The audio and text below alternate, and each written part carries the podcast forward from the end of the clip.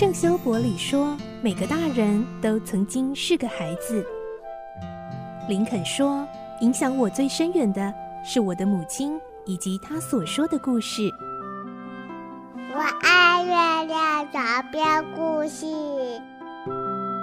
晚安，月亮床边故事。小青姐姐邀请每一位大孩子、小孩子一起听故事，不管多忙，也要和你一起听故事。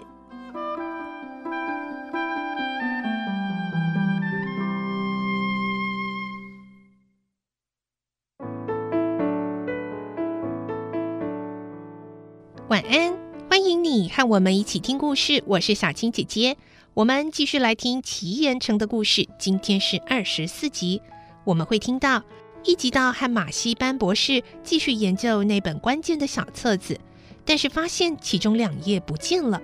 后来一集到竟然对马西班博士开枪，到底是为什么呢？来听今天的故事。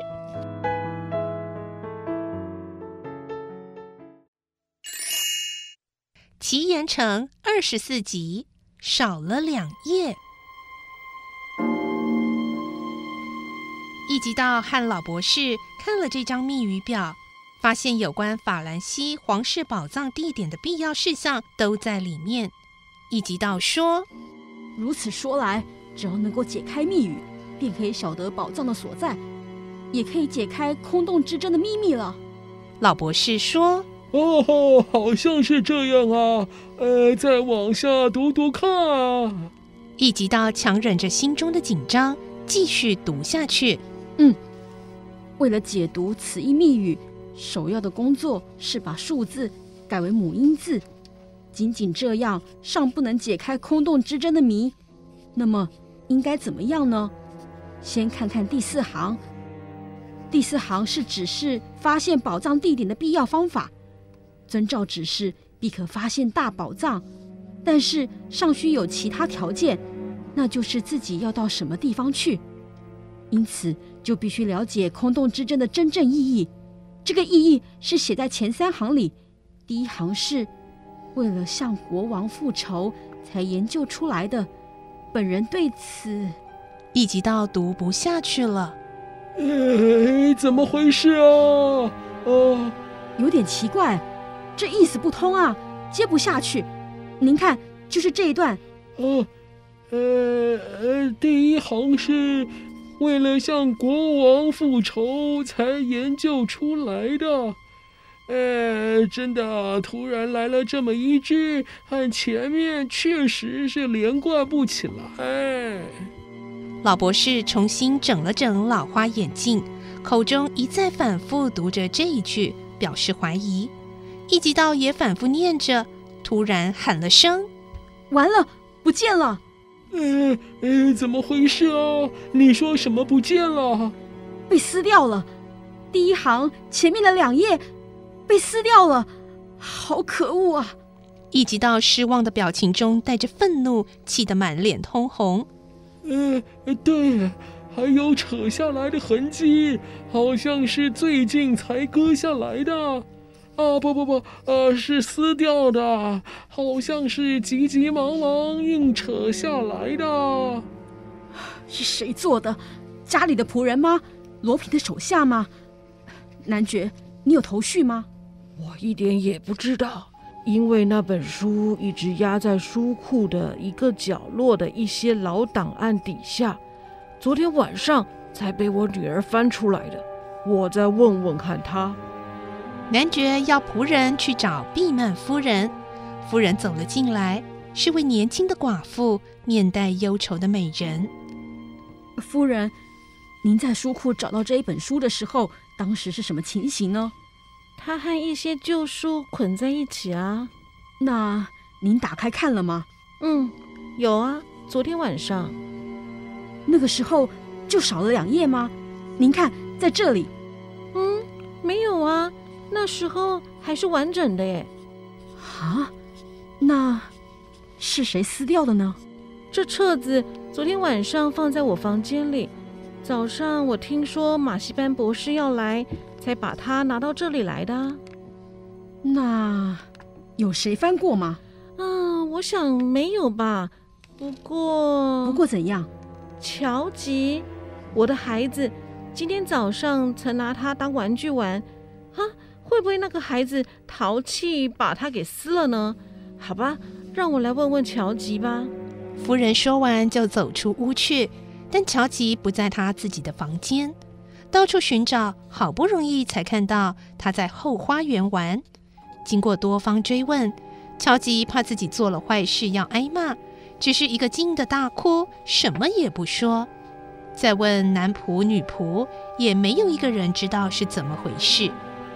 一直到故作轻松地问：“夫人，您昨晚看过那两页，不知道您还记得那两页上面写了些什么吗？”“嗯，记得，太离奇又太重要了，所以想忘也忘不掉。”“啊，那能不能请您告诉我们？”“好的，嗯，首先讲空洞之争的意义。”他是。就在这个时候，男仆推门进来，说：“嗯，夫人有事。现在又不是邮差送信件的时间，是一个男孩送过来的。”夫人困惑地查看信封，没找到寄信人的姓名。拆开信封，抽出信一看，脸色渐渐变了，拿着信的手也抖个不停，另一只手按住心口，几乎要站不住脚。信件落在地上，一直到捡起来看，上面写着：“沉默，一个字都不要吐露，否则令郎就没命。”这是封恐吓信。啊乔吉，乔吉，可怜的乔吉，乔吉！夫人意识混乱的一直喊着儿子的名字。这时候，女佣又惊慌的闯进来。忽然，忽然，小乔吉，小乔吉！夫人急忙冲出书库，跑下楼梯，跑到乔吉的房间。一吉道和博士也跟在后面，老男爵和三个男仆也随后到了。只见小乔吉伸长胳膊躺在长椅上，啊，他睡着了吧？夫人这才松了一口气。不是啊，夫人啊，不是睡着哦。你看的那个手，手是冰冷的啦。啊？什么？夫人一摸乔吉的手，的确是冰冷的。夫人紧紧把儿子搂在怀里。乔吉，乔吉，乔吉，你醒醒，乔吉！夫人拼命的摇着孩子，但是乔吉还是紧闭着眼睛。一直静静旁观的一吉道突然拔出手枪，不容分说，就对身旁的马戏班博士开了一枪。博士闪躲过去，一吉道向博士猛扑了过去，并且对仆人们大喊：“抓住他！他就是亚森罗平！”博士被推倒在藤椅上，一翻身爬了起来，反而把一吉道扭倒。这种强大的腕力，哪里是老人做得到的？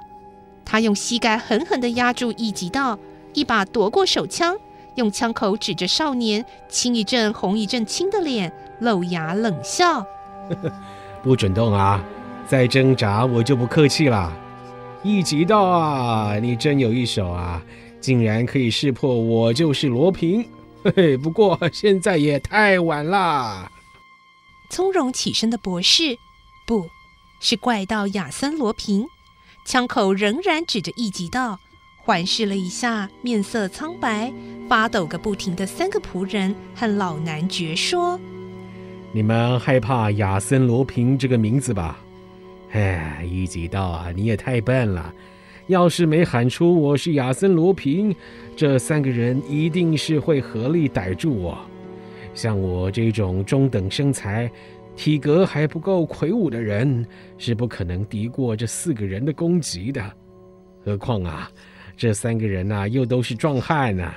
说着，又对一个仆人瞪着眼说：“哎，我方才要你送信给夫人，赏了你一百法郎，现在还给我吧。”那个仆人发抖着退还了一百法郎。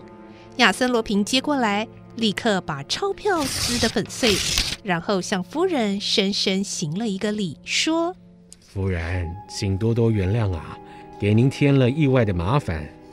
不过不必担心，令郎，一小时之后他就会醒的。这样做虽然让你受惊，但也是迫不得已。呃，不止今天啊，之后也请你不要泄露哦，否则令郎的生命可就不保啦。接着脸色一变，罗平又开朗的笑了起来。他从容的取出香烟，还给了男爵一根。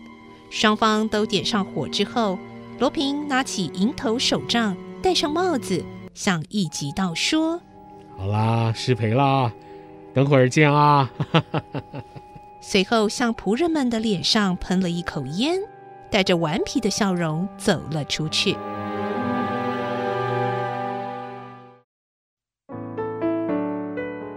星期奇岩城的故事，我们就先听到这里喽。